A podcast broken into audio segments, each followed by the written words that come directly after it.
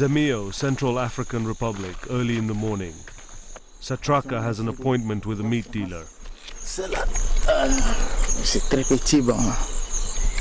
Je pense que c'est l'hiver de cet animal-là. A basket with 20 kilograms of smoked elephant meat from neighboring Democratic Republic of Congo. Both tusks weigh only 800 grams. The dealer will earn about 10 US dollars for them. The basket of meat is worth 50 US dollars, and it's just one of seven baskets in all. The kill was for the meat, not for the ivory. On amène ça à Bangui parce que c'est là-bas quand même le prix, c'est bon. Non seulement le démarché. It is more than 600 kilometers to the CAR capital of Bangui. Karl Ammann, a Swiss photographer, author, and conservationist, has worked in the area for many years. There's the difference between uh, ivory and meat illustrated again, and he made it clear that this elephant was poached for the meat and not for the ivory. In 2004, he initiated an elephant conservation project across the border in northern DRC. One of the objectives of this trip is to determine whether or not the project is achieving any results.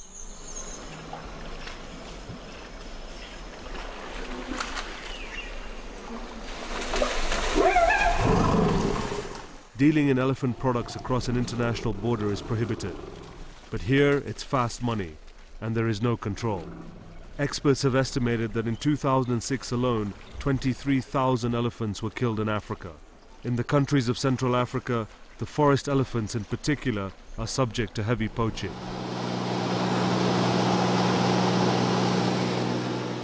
South of Zemio, crossing the Bomu River into DRC, this is where the meat we saw this morning came from. Three decades ago, Belgium colonial officials estimated that there were about 100,000 elephants in this area. Today, heavily armed gangs, Ugandan LRA rebels, Sudanese horsemen, and former Congolese soldiers have killed most of them. elephants poached in eastern and southern Africa, poached exclusively for their ivory. Um, there's hardly ever any meat chopped off and uh, transported and sold in markets. It's a very different story here. Here, the elephants are mostly poached for their meat and their ivory. But there's a double incentive to poaching here, which doesn't exist in eastern and southern Africa. And then there's the governance quality which goes with all this. Uh, the, the governance quality in all these countries is extremely poor. And if one combines this factor, then we have this reality of drastically declining wildlife populations here. In this whole area, um, 90% of the elephant poaching is done with, um, with Kalashnikovs and AK. It's always army weaponry which is being used. The butchering of an elephant in the Bili area of northern DRC. Ammann has managed to obtain this footage, which documents what happens on the DRC side of the border on almost a daily basis. In order to preserve the meat, it is being smoked. Smoked meat can be stored for months. An average elephant yields about 250 kilograms of smoked meat. The meat is not as easily transported as the tusks, but it is the poacher's main source of income. While ivory must be smuggled onto the international black markets, the meat can be sold locally. The butchers are almost done with their work. Satraka has worked with Ammann for several years, investigating how the elephant meat is transported across the border. He says that elephant meat is popular. Même les fonctionnaires, même les gens qui travaillent sur le haut place, s'il attend que ça c'est la viande des éléphants, oui, je profite pour, pour acheter ça. The economic conditions in Central African Republic border town of Zemio are poor. There are few possibilities to earn any cash. It's mostly subsistence farming, and getting the product to the market is difficult. The hamlet of Gadia is very near the CAR DRC border. Ceux qui, ceux qui.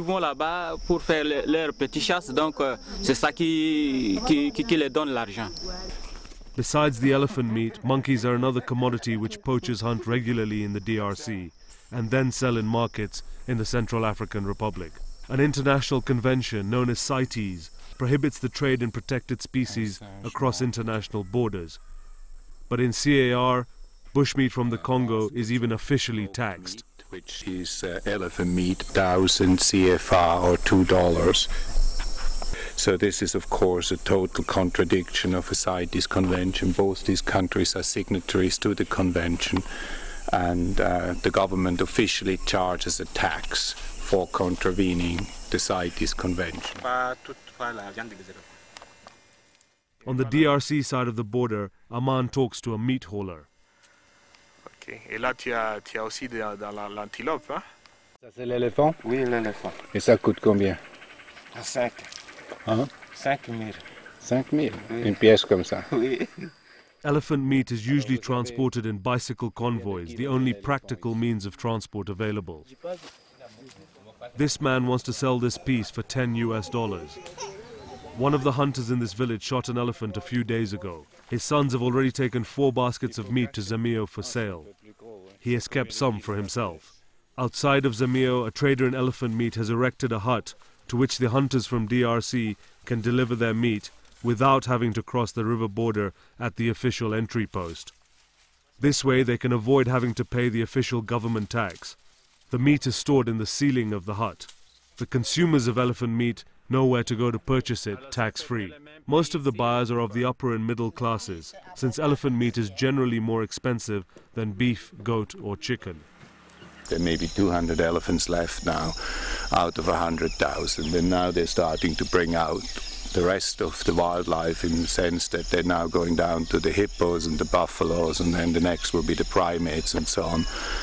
So it is a typical scenario for Central Africa of meat poaching, and in terms of elephants, not much ivory poaching, or ivory is now just a byproduct of the meat poaching essentially in this area. The next destination is Bangui, the capital of the Central African Republic.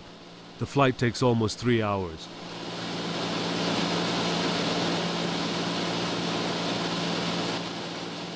The 2007 Worldwide Quality of Living Index places Bangui at the bottom of the list, just ahead of Baghdad.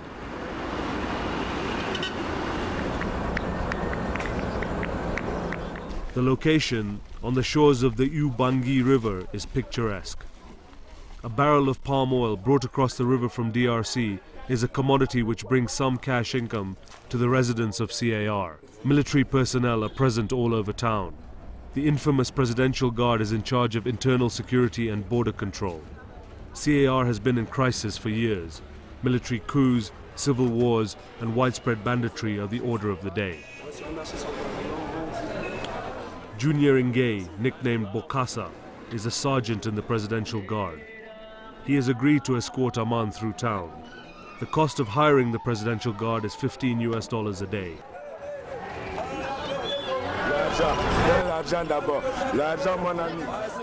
Bokassa is well known to the locals and street children. The bushmeat market is 12 kilometers from one of the main entry points into town.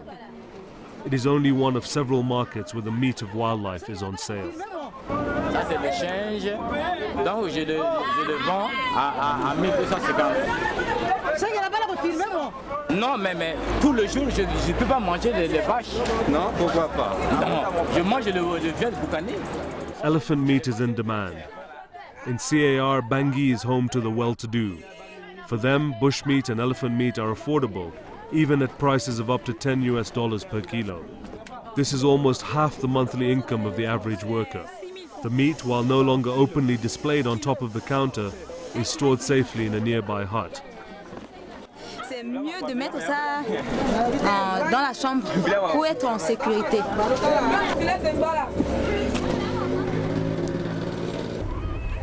Ten minutes drive from the bushmeat market, we find many shops selling souvenirs. Ivory is sold openly here.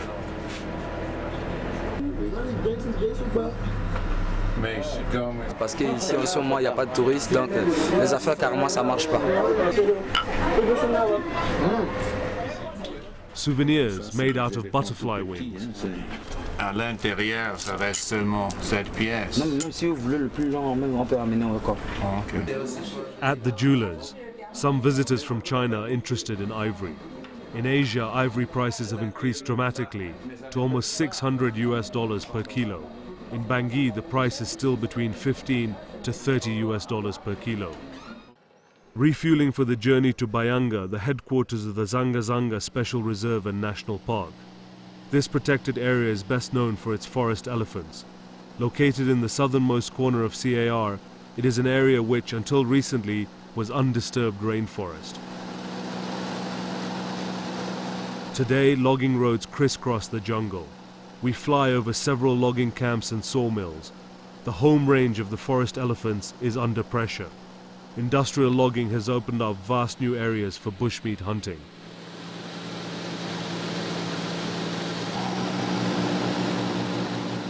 The township of Bayanga is in pygmy country. It started as a settlement for employees of a logging concession. 20 years ago, the World Wildlife Fund started a collaboration with the management of Dzanga-Sangha National Park.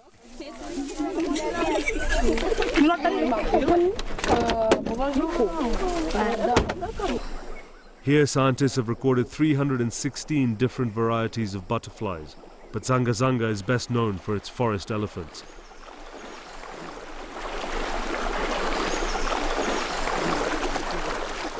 Less than a one hour drive from Bayanga, there is a clearing called Dzanga Bai, the village of the elephants. Forest elephants come to Bai to help themselves to its mineral and saline rich soil, to supplement their regular diets with some essential elements. Forest elephants are smaller in size than their savanna counterparts, and their ivory is considered harder and more valuable. In fact, DNA analysis has recently determined that they are a distinct species. However, a recent survey of the park's elephant population indicates that their numbers are on a decline, from an estimated 2,000 animals to about 800 at present. This may have to do with migration patterns as well as poaching. It would appear that not even Dzanga Bai, the centerpiece of the national park, is safe from the poachers. The WWF has been forced to establish a permanent guard post near the tourist viewing platform. Heavily armed guards now watch and listen for poachers. Sur le mirador pour attendre les éléphants. Lorsque les, éléphants viendront, c'est à partir de là qu'ils vont tirer sur eux. Là où il n'y a pas les éco-gardes, ils sont tranquilles, donc ils enlèvent les pointes en plus euh, l'autre la, la, viande, la viande pour, pour vendre. Mais ici au niveau du parc, ils savent qu'on est là pour protéger ces viandes, donc euh, ils préfèrent seulement enlever euh, les pointes pour partir avec ça rapidement. The guards struggle to combat poaching, even in the heart of the park. Central Africa's most famous forest elephants are clearly under threat. We are now down to protecting a clearing with the elephants inside. Outside, pretty much anything goes, and there's no longer any real enforcement as long as they don't kill elephants in the clearing. Everything is kind of tolerated, and I just feel that scaling down of projects and ambitions and goals is, is our undoing, or is conservation's undoing in the end. A few years ago, across the river in Cameroon and about 30 kilometers from Bayanga, Ammann documented an elephant graveyard where five elephants had been slaughtered, a few yards from the logging road.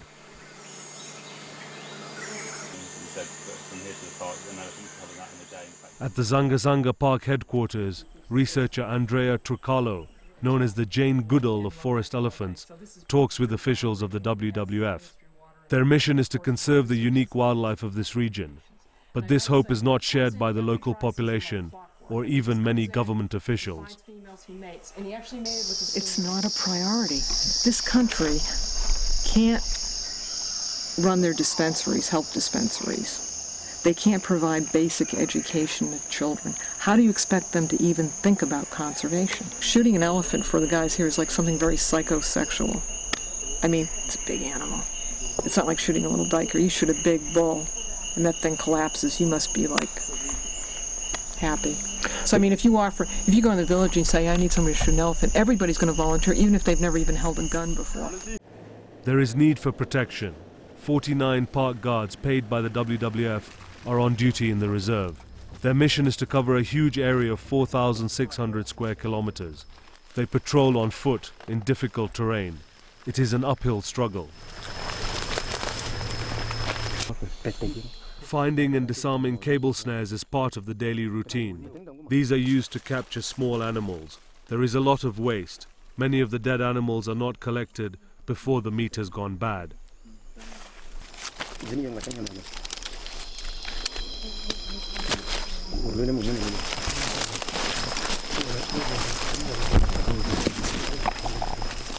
During a rest stop, poaching trends are discussed.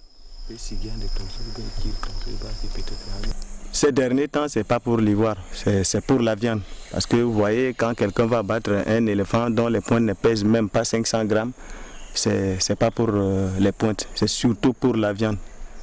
Parce qu'en dehors de, de, la zone ici, à Nola ou ailleurs, ça coûte cher, la viande d'éléphant. Mais le plus tôt possible, ils amènent ça vers le, vers le Cameroun, soit à Libongo, mais la plupart va à Nola. Parce que c'est à Nola là-bas que le petit morceau coûte 2500, 3000 francs?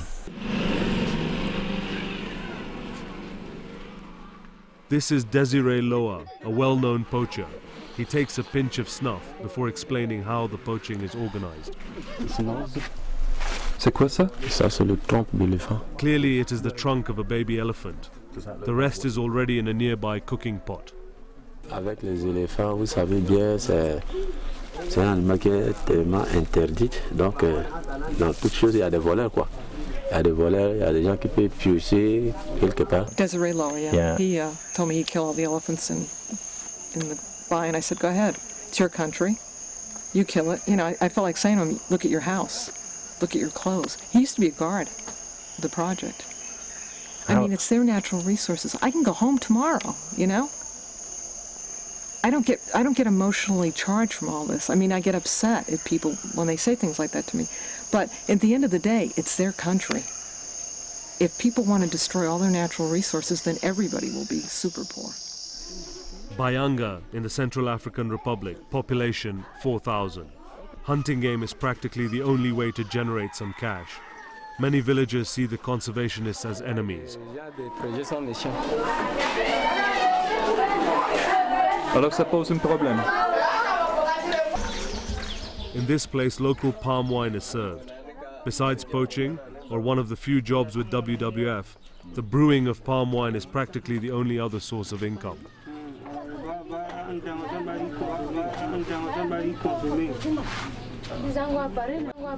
Quand on détruit tous les, les éléphants là, les enfants vont voir quoi. C'est aussi bon pour notre pays. Alors vous aimez bien les Oui, éléphants c'est bien. Vous n'achetez pas la viande d'éléphant Non, c'est quand même, si on tue un éléphant, on peut manger. C'est cher Non. À peu près même 2000, un morceau comme ça, à 2000 ou à 1500. Tu peux acheter pour manger. Un jour seulement, mais pas beaucoup. Near the source, elephant meat is still affordable for many. Une famille, une un foyer, ils peuvent utiliser ça pendant deux jours. Or, les poulets, c'est tout simplement pour euh, le midi. Vous voyez, ça fait une différence. Et il n'y a pas les pisciculture, il n'y a pas l'élevage, il n'y a pas l'agriculture. On se supporte, c'est ça. Bébé comme ça, il n'y a pas de moyens pour faire lui aider, pour payer les habits, pour payer il y a quoi manger à la maman, quoi? C'est ça, maintenant qu'on souffre comme ça. Moi, je fais la pêche, je fais aussi la chasse. Parce que je n'ai rien à faire. Je fais la chasse, je fais aussi euh, la pêche. The local sawmill, which attracted most of the population to Bayanga, stopped operating a few years ago. This sawmill has closed down. Hundreds of workers now out of jobs. Nothing else to do but uh, trying to make a living, partially with poaching. And there is no water, there is no electricity or steady supplies of any of these infrastructural needs, schools uh, or hospitals or what have you. So logging moves on, leaving uh, ruins behind, and there is no development based on which this, uh, this community can sustain itself in future. Now the WWF is attempting to take over where logging left off. la VVF coopère avec la population, il faut qu'ils aident la population. Il fait des aides et les, les activités, bon, les réinsertions par exemple, comme ça, ça va occuper les jeunes et personne ne va toucher, ne va toucher la forêt. The WWF Lodge. Tourism is not exactly booming. Only about 1,000 tourists come to Dzanga-Sangha every year. At this rate, ecotourism will not be able to meet the expectations of the local population. The Ba'aka Pygmies are the indigenous people of this region. With the arrival of the logging industry some 40 years ago, so too did foreign influences. Today they celebrate May Day with a symbolic dance, meant to banish the evil spirits of the woods.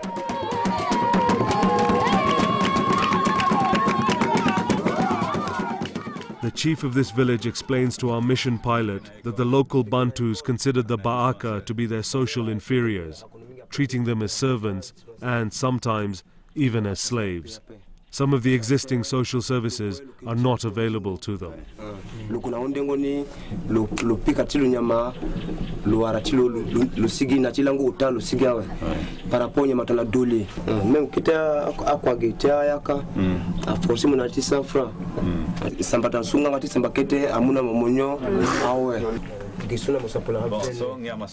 Pilot Ron Pontier speaks the local language.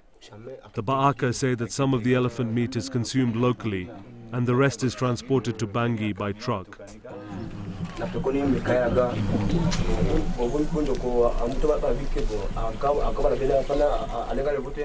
Recently, there has been an increase in the meat trade, but the demand for ivory is still high, says researcher Andrea Turkalo. People still want forest ivory because it's a better quality ivory compared to savannah ivory, so the Japanese love it. They love to work on it. The Dzanga-Sangha guards show off some of the tusks and weapons which they have confiscated from poachers. Cyril Plissé is a Frenchman working for the WWF and in charge of the park guards. He estimates that more than 100 elephants have been killed in the reserve in 2006. He and his men were able to detect and intercept only a few of these cases. Pour l'ivoire, mais avant tout pour la viande aussi, constitue une, une- une ressource importante, au même titre que le diamant, que le bois, etc. Si on n'avait pas eu le projet, c'est sûr qu'on verrait plus d'éléphants aujourd'hui ici. Ça, c'est un Moser. Dans l'autre côté, on a le MAS 36, qui est la version française de, de la Seconde Guerre mondiale et qui sert aussi beaucoup euh, pour la chasse à l'éléphant. Là, c'est un morceau, un morceau d'éléphant. Euh, on est arrivé euh, dans un campement. Les braconniers ont pris fuite et on a pris euh, ce, ce morceau-là. Law enforcement is a crucial problem here. Ensuite, ils sont déférés au parquet, au, au tribunal de grande instance de Nola. Et souvent, malgré tous les efforts que l'on a de communication avec les, les instances judiciaires, il y a très peu de suivi de nos dossiers. Et dans la pratique, ces personnes sont gardées en prison que sur une période de temps très courte. Et après, ils sont, soit ils s'échappent, soit ils sont relâchés. The poachers appear to be well protected.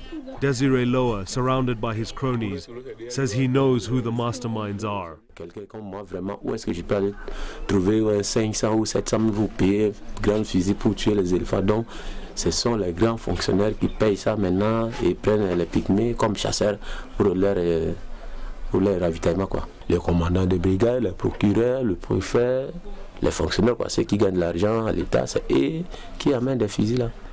Early morning fog shrouds the Sanga River. Ammann believes that, as is the case elsewhere in Central Africa, the underlying issues are those of poor governance and corruption. There's so many illegalities here. There should be prosecution. These guys should end up in jail for a few months. I mean, as a minimum deterrent. And if that message is not there, it's kind of laughing in the face of every conservationist. You can have these discussions with people in Bangui. You can say, yeah, a lot of the poaching is done by authorities, or at least sanctioned by authorities, because there's this whole network that protects people that hunt the ivory getting out of the country. And the only way that's facilitated by is by government officials, because they're the ones that do the control. And we all know it. Under the CITES Convention, the trading of elephant meat and ivory across international borders is illegal. During a recent meeting of CITES officials at The Hague in Holland, delegates from the various range states presented their arguments. Enforcement of CITES laws is left up to the offending countries themselves. In Central Africa, where governmental corruption remains rampant, enforcement of CITES infractions is rarely practiced. Ammann managed to confront the head of the CAR delegation. He received the standard politically correct answers. L'éléphant est protégé, le rhinocéros est protégé, le gorille, etc. Certaines espèces protégées. Il est hors de question euh, de vendre ni euh, les produits, euh, ni euh, tout ce qui dérive de, de ces espèces, mais c'est des informations qui ne circulent pas. Le pays n'a pas euh, assez de moyens, n'est-ce pas, pour mettre à disposition des techniciens pour la circulation, la vulgarisation, l'information, l'éducation. While off camera, but on the record, Ammann was told by this official that if he tried to enforce the law in the market just outside of Bangui, where the meat of elephants and other protected species is regularly sold, the women traders would most likely march to the State House, take off their clothes in protest and he would be fired. Only once has Ammann seen a major effort made to confront and arrest poachers. During the recent war in DRC, when parts of the north were under the control of the rebels of the Movement for the Liberation of the Congo, MLC leaders were asked by members of the local population for protection from well armed poachers and bandits. These had been infiltrating the area from Zemio across the CAR border. A contingent of soldiers was dispatched, and after a brief clash, some poachers were arrested, meat and ivory confiscated, and the poachers then marched to a tribunal in a distant village. While they were under arrest, the poaching of elephants stopped for several weeks. In the end, however, after offering to show their escorts their hidden caches of ivory, all of the poachers were allowed to escape. Today, the poachers are back, and the killing of the last elephants in the area has resumed. The future of forest elephants in Central Africa appears bleak. While better enforcement of the international trade ban on ivory might help, it would appear that, in this part of Africa at least, the hunting of elephants for their ivory is no longer the poacher's primary motivation.